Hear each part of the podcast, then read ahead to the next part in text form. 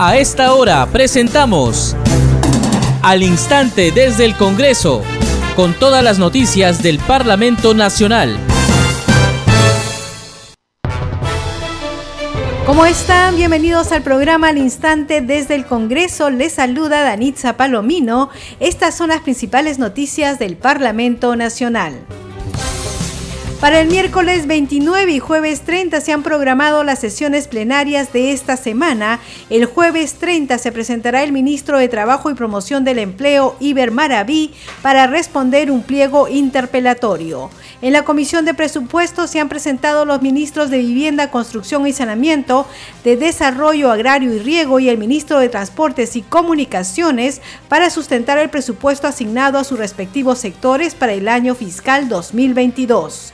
El Contralor Nelson Schack sustentó en la Comisión de Constitución el proyecto de ley que establece requisitos mínimos para el acceso a la función y servicio de funcionarios públicos de libre designación y remoción de personal de confianza en el Estado. Esta tarde, el canciller de la República, Óscar Maurtua, se presentará en la Comisión de Relaciones Exteriores, entre otros puntos, explicará sobre las circunstancias en las que el presidente de la República sostuvo una reunión reservada en el extranjero con Nicolás Maduro.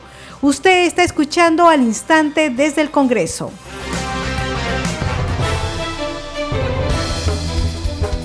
Y hoy ha sesionado el Consejo Directivo. Los detalles nos informa nuestro compañero Josman Valverde. Adelante, Josman. Gracias, Danitza. Buenas tardes. El Consejo Directivo ha acordado incluir en la agenda del Pleno la moción que propone invitar precisamente a responder ante la representación nacional al primer ministro Guido Bellido por este reciente tuit en el cual eh, advertía una negociación, renegociación de los contratos del gas de camisea, de lo contrario advertía una nacionalización. Se trata, Danitza, eh, de este documento de la moción 527 que ha sido analizada esta mañana en el Consejo Directivo, que fue propuesto por la congresista Patricia Chirinos de Avanza País, y en el cual propone que el Congreso invite al titular de la PCM para que explique estos eh, textos que considere y en su moción irresponsables. En su cuenta de Twitter ya que por la importancia del cargo que ostenta causa grave daño a la economía peruana al desalentar a las empresas internacionales que quieren venir a invertir al Perú para crear puestos de trabajo y traer desarrollo. La moción que fue presentada entonces ha sido ya eh, puesta e incluida en la agenda del Pleno que eh, sesionará mañana. E, esta sesión va mañana miércoles y el jueves también porque como sabemos eh, el ministro de Trabajo, Iber Maraví, eh, deberá presentarse, esto va a ser el día jueves, para ser interpelado, para responder un pliego interpelatorio desde las eh, 9 de la mañana. Así que eh, lo que también eh, se ha visto es este tema en la sesión del Consejo Directivo de esta mañana, porque recordemos que el ministro de Trabajo ha solicitado que se le entreguen pruebas y una serie de temas que ha pedido, pero eh, lo que ha acordado el Consejo Directivo es también desestimar este pedido de pruebas hecho por parte del eh, titular de la cartera de Trabajo y Promoción del Empleo. Así que esta es la situación, estos son los temas que se han abordado hoy en esta sesión del Consejo Directivo previo a lo que será mañana, Danitza, esta sesión plenaria que en el caso de mañana miércoles inicia a 10.30 y el jueves ya recibiendo al ministro del, de Trabajo para la interpelación respectiva a partir de las 9 de la mañana.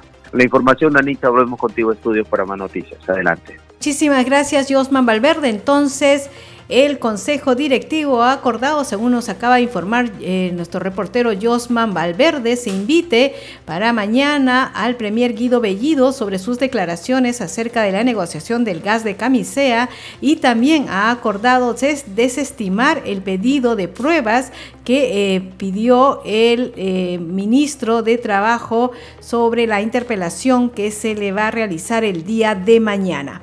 Bien, vamos con más información. Viene sesionando la Comisión de Presupuesto y se han presentado los ministros de Vivienda, Construcción y Saneamiento y de Desarrollo Agrario y Riego para sustentar el presupuesto asignado a sus respectivos sectores para el año fiscal 2022. Escuchemos una parte de la sesión donde sustentaba el ministro de Desarrollo Agrario. Primer punto, marco estratégico del sector del Ministerio de Desarrollo Agrario y Riego, que es el sector 13. Bueno, nuestra visión del Ministerio de Desarrollo Agrario y Riego al 2024, Perú debe ser eh, el sector una agricultura próspera, competitiva e insertado al mercado nacional e internacional a través de la productividad y calidad de sus productos agroalimentarios. Bueno, para nuestro gobierno y precisamente en el sector del Ministerio de Desarrollo Agrario y Riego, queremos, hemos planteado nueve ejes centrales de la segunda reforma agraria con inclusión. Y estos nueve ejes centrales son principalmente la que a continuación vamos a abordar muy sucintamente. El primero, la seguridad alimentaria. Consideramos que es fundamental la seguridad alimentaria, puesto que además eh, algo que nos ha enseñado esta pandemia y donde también algunos sectores de nuestra población, inclusive acá en la ciudad de Lima, todavía en los conos existe el hambre.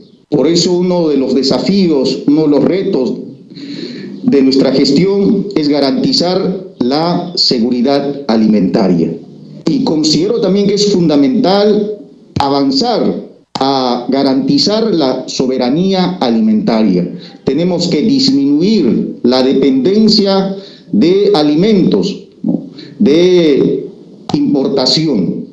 Eso consideramos que es fundamental pero también se tiene que promover un consumo también de productos sanos, ecológicos, orgánicos. Eso nos enseñó esta pandemia. Quienes han resistido han sido gente del campo, quienes consumen, por supuesto, productos sanos y ecológicos.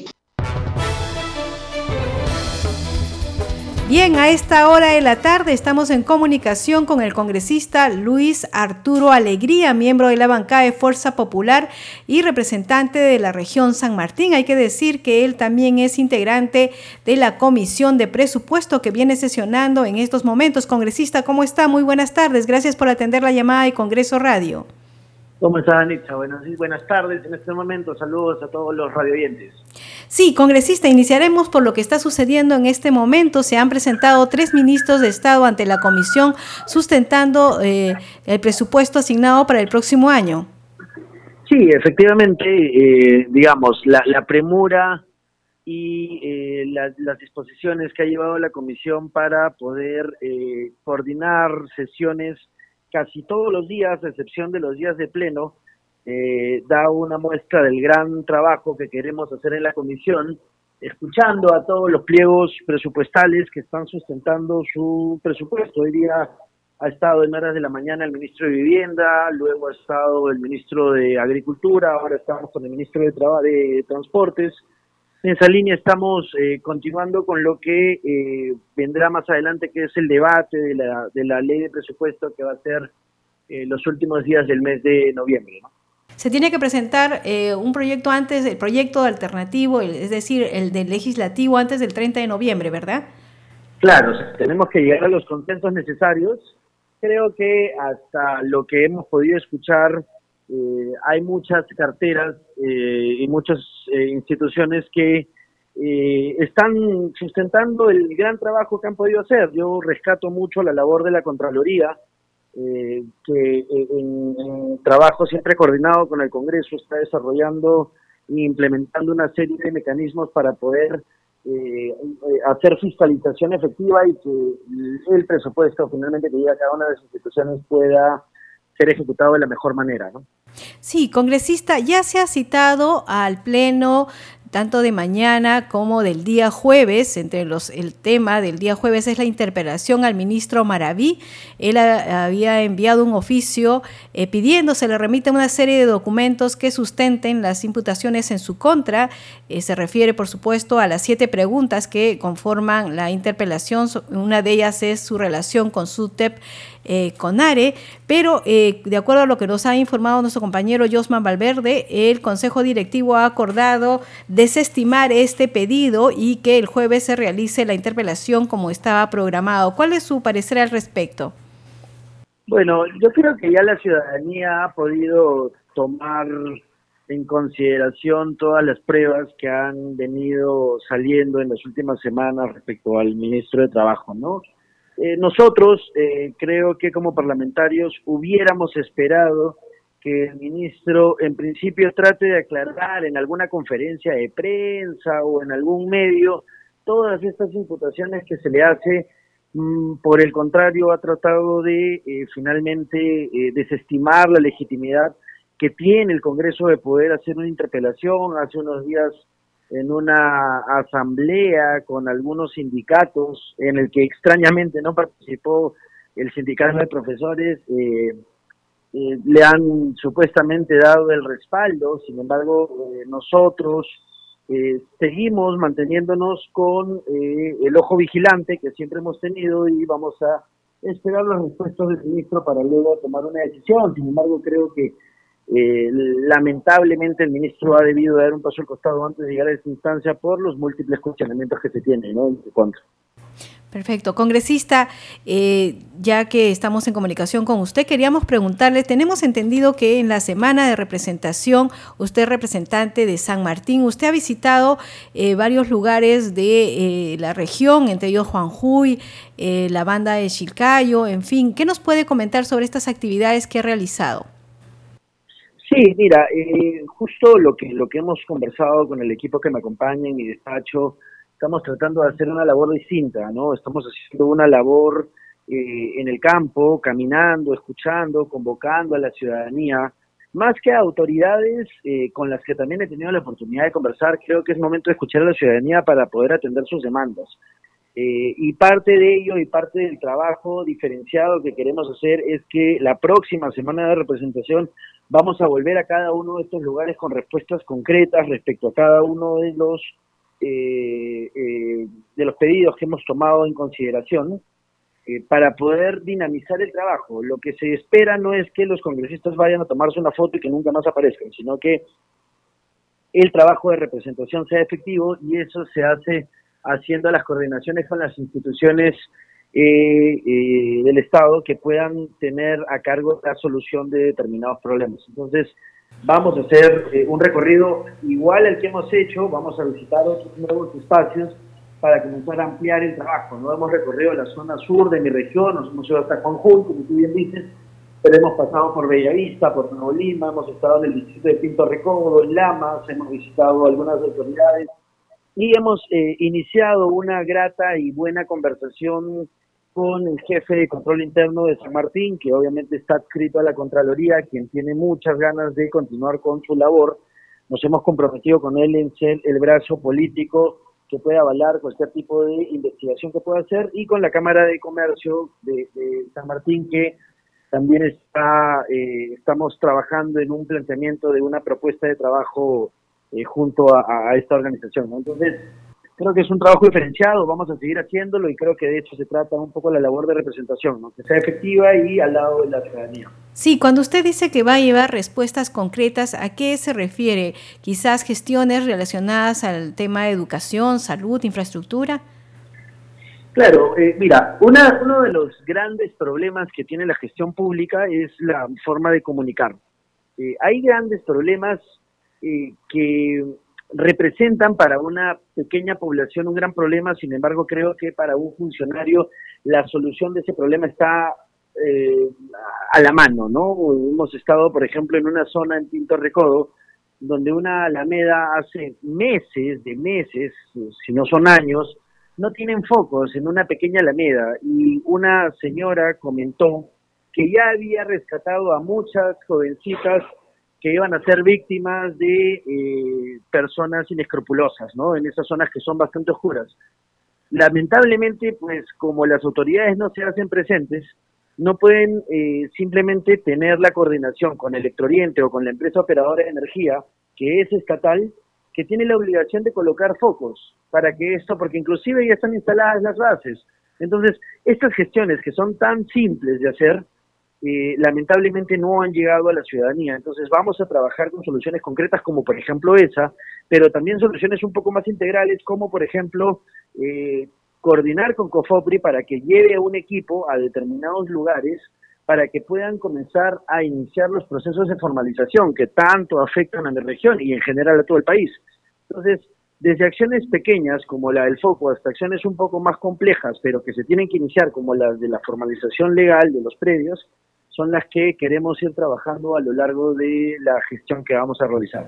Sí, congresista, ¿y cómo va el proceso de vacunación? Tenido entendido que en San Martín hay zonas eh, bastante inaccesibles, ¿verdad? Sí, vamos a tener y vamos a solicitar eh, nuevamente una reunión con, con el gobernador para ver la manera en la cual podemos continuar con ese proceso. Eh, lamentablemente, pues como tú bien dices, en mi región, desde el aeropuerto hasta la zona más alejada, puedes demorarte más de 18, 20 horas, es que tienes que ir por vía fluvial. Entonces, sí es complicada la accesibilidad, sin embargo, necesitamos continuar con estos procesos. Hay muchas veces en las que esta, esta, esta, este traslado amerita una serie de logísticas que tiene que ser prevista y previamente coordinada. Entonces, vamos a trabajar en la medida de lo posible para poder continuar con el proceso, apoyar en lo que está en nuestras manos y invocar siempre a la ciudadanía a acudir a los centros de vacunación. Sí, congresista, ya para terminar la entrevista, eh, entendemos que usted es secretario de la Comisión de Cambio Climático, ¿verdad? ¿Cuál es la agenda prioritaria en esta comisión? Sí, hemos coordinado con la presidenta, con la congresista Heidi Juárez, que ya tiene una expertise en el tema, ha trabajado ya hace bastante, bastantes meses atrás en lo que refiere a cambio climático.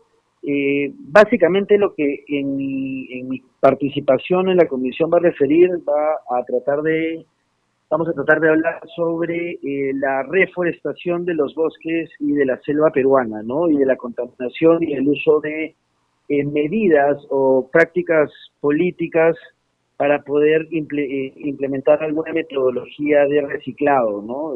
tenemos aquí grandes zonas que sirven de relleno sanitario porque no podemos todavía tener eh, medidas de reciclaje adecuadas a lo que adapta el pulmón del mundo, que es la selva peruana, ¿no? Entonces, esos tres ejes, que es eh, el reciclaje, las energías renovables y la implementación de políticas tanto a nivel eh, del gobierno estatal o de los tres niveles del Estado es lo que vamos a trabajar y creo que eh, va a ser una ardua labor junto a los miembros de la comisión. Muchas gracias al congresista Luis Arturo Alegría, miembro de la bancada de Fuerza Popular y representante por Lima. Muchas gracias, congresista, por atender nuestra llamada. Seguramente seguiremos en comunicación. Muy buenas tardes. Muy buenas tardes. Muchísimas gracias. Hasta luego. Bien, seguimos al instante desde el Congreso y hay que decir que el Contralor Nelson Schack sustentó en la Comisión de Constitución el proyecto de ley que establece requisitos mínimos para el acceso a la función y servicio de funcionarios públicos de libre designación y remoción de personal de confianza en el Estado. Escuchemos parte de su sustentación. Necesitamos que todos los altos funcionarios públicos, pero no solamente en el Poder Ejecutivo, sino en todo el Estado, ¿no? Tengan un perfil mínimo. ¿Por qué razón? Porque no solamente para tratar de garantizar un mínimo nivel de experiencia, de conocimientos, de habilidades, etcétera, sino otro elemento muy importante es la estandarización.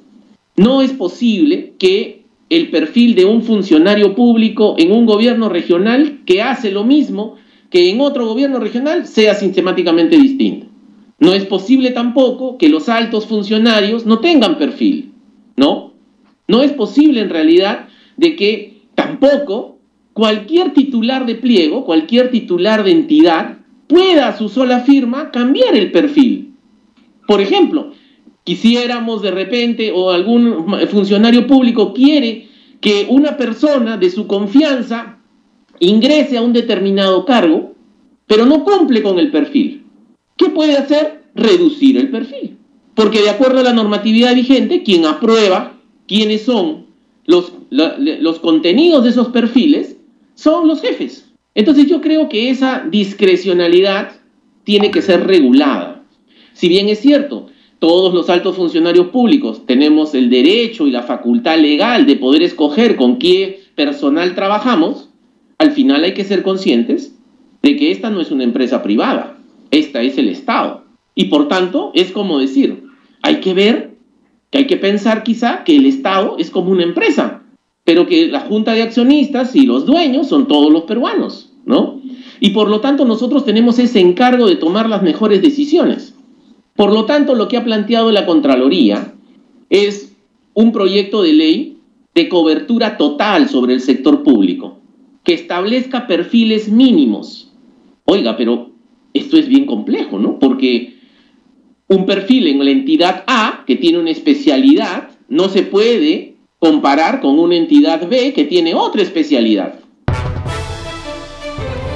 Seguimos al instante desde el Congreso y a esta hora estamos en comunicación con nuestro compañero Rómulo Vargas para que nos informe sobre la agenda de actividades del Congreso de la República. ¿Cómo estás, Danixa? Muy buenas tardes y a todos nuestros oyentes de Al Instante del Congreso. A esta hora les damos a conocer la agenda de hoy. Para esta tarde se tiene previsto que sesione la Comisión de Inclusión Social y Personas con Discapacidad, que tiene como invitada a la señora Anaí Durán Guevara, ministra de la Mujer y Poblaciones Vulnerables. El tema que abordará es la política general de su sector. En otras informaciones, sesionará extraordinariamente la Comisión de Relaciones Exteriores, que tendrá como invitado al señor Óscar Maurtoa de Romaña, ministro de Relaciones Exteriores, a desarrollarse en el Palacio Legislativo del hemiciclo Raúl Porras Barnechea. Asimismo, tendremos la sesión de la Comisión de Descentralización, Regionalización, Gobiernos Locales y Modernización de la Gestión del Estado. Está como invitado el señor Walter Gutiérrez Camacho, defensor del pueblo, quien sustentará el proyecto de ley que propone regular los deberes de idoneidad y garantía de los derechos humanos de los ministros y ministras de Estado a realizarse vía la plataforma Microsoft Teams. Como última información de la agenda de hoy, sesionará la Comisión de Trabajo y Seguridad Social, que tiene como invitado al señor Juan Carlos Requejo, superintendente de la Superintendencia Nacional de Fiscalización Laboral, que se realizará vía la plataforma Microsoft Teams. Adelante, Danixa, con más información al instante desde el Congreso. Muchísimas gracias, Rómulo Vargas. Hay que decir que la agenda de actividades está publicada en el portal del Congreso de la República y, por supuesto, nosotros, a través de la radio del Congreso, el canal del Congreso, estaremos dando cuenta de estas sesiones. Vamos con más información. La Comisión Especial encargada de la elección de candidatos para el Tribunal Constitucional aprobó el reglamento que regulará todo este procedimiento.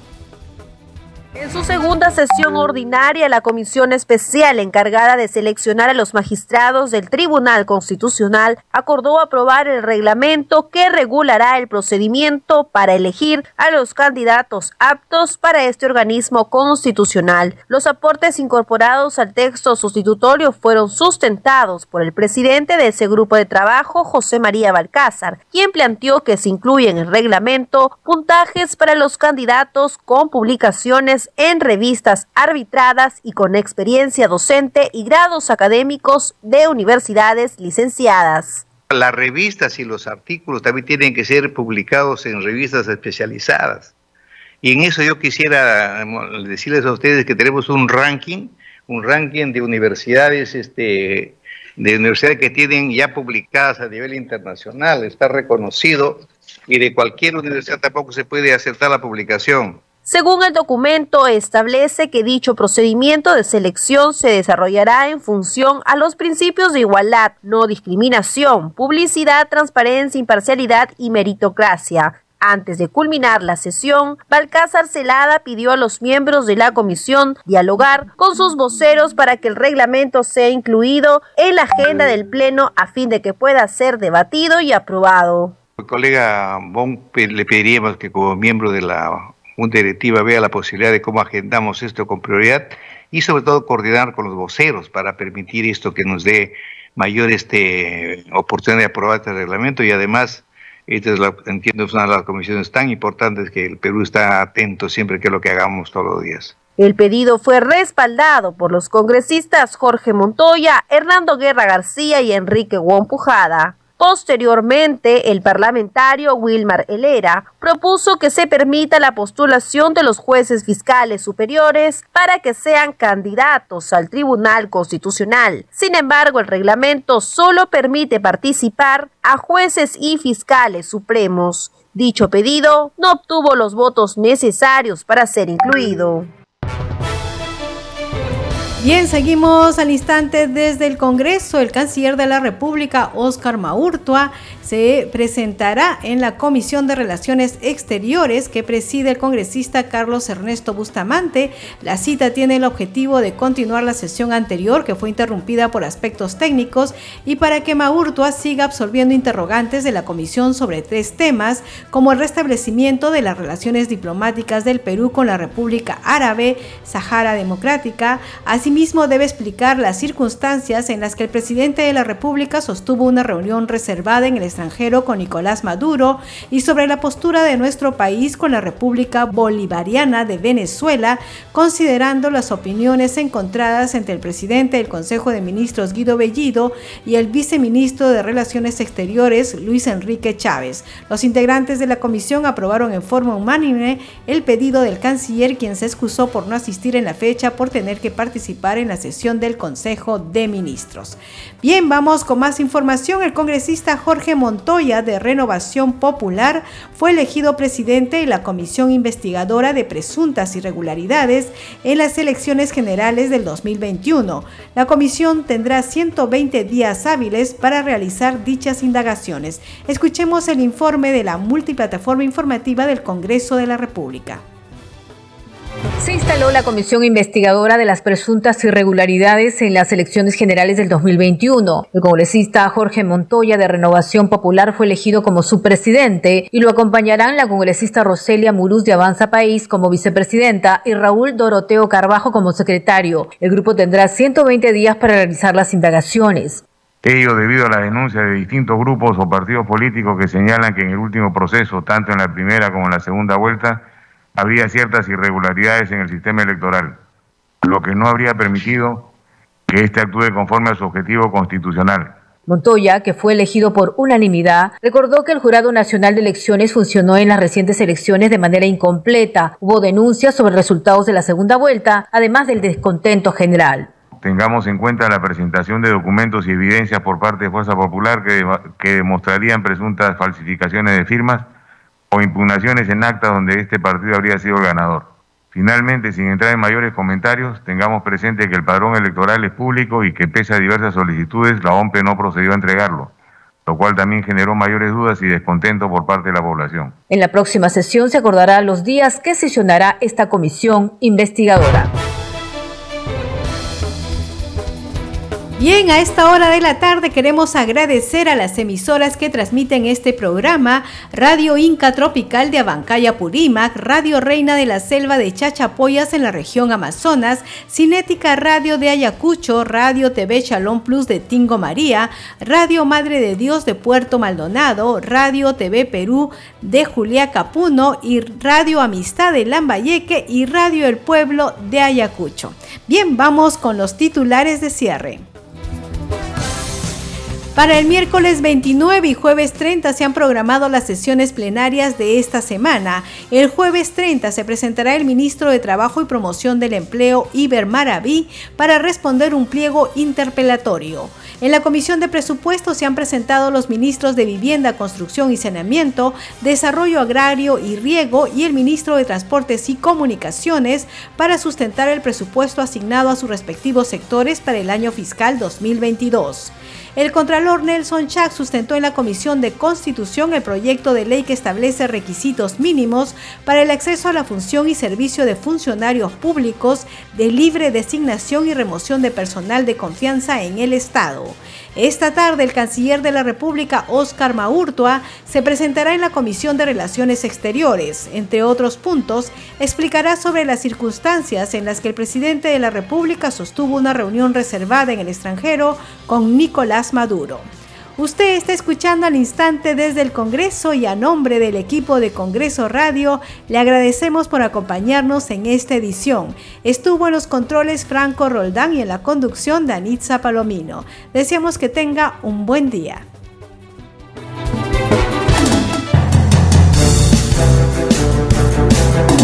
Hasta aquí, al instante desde el Congreso, con todas las noticias del Parlamento Nacional.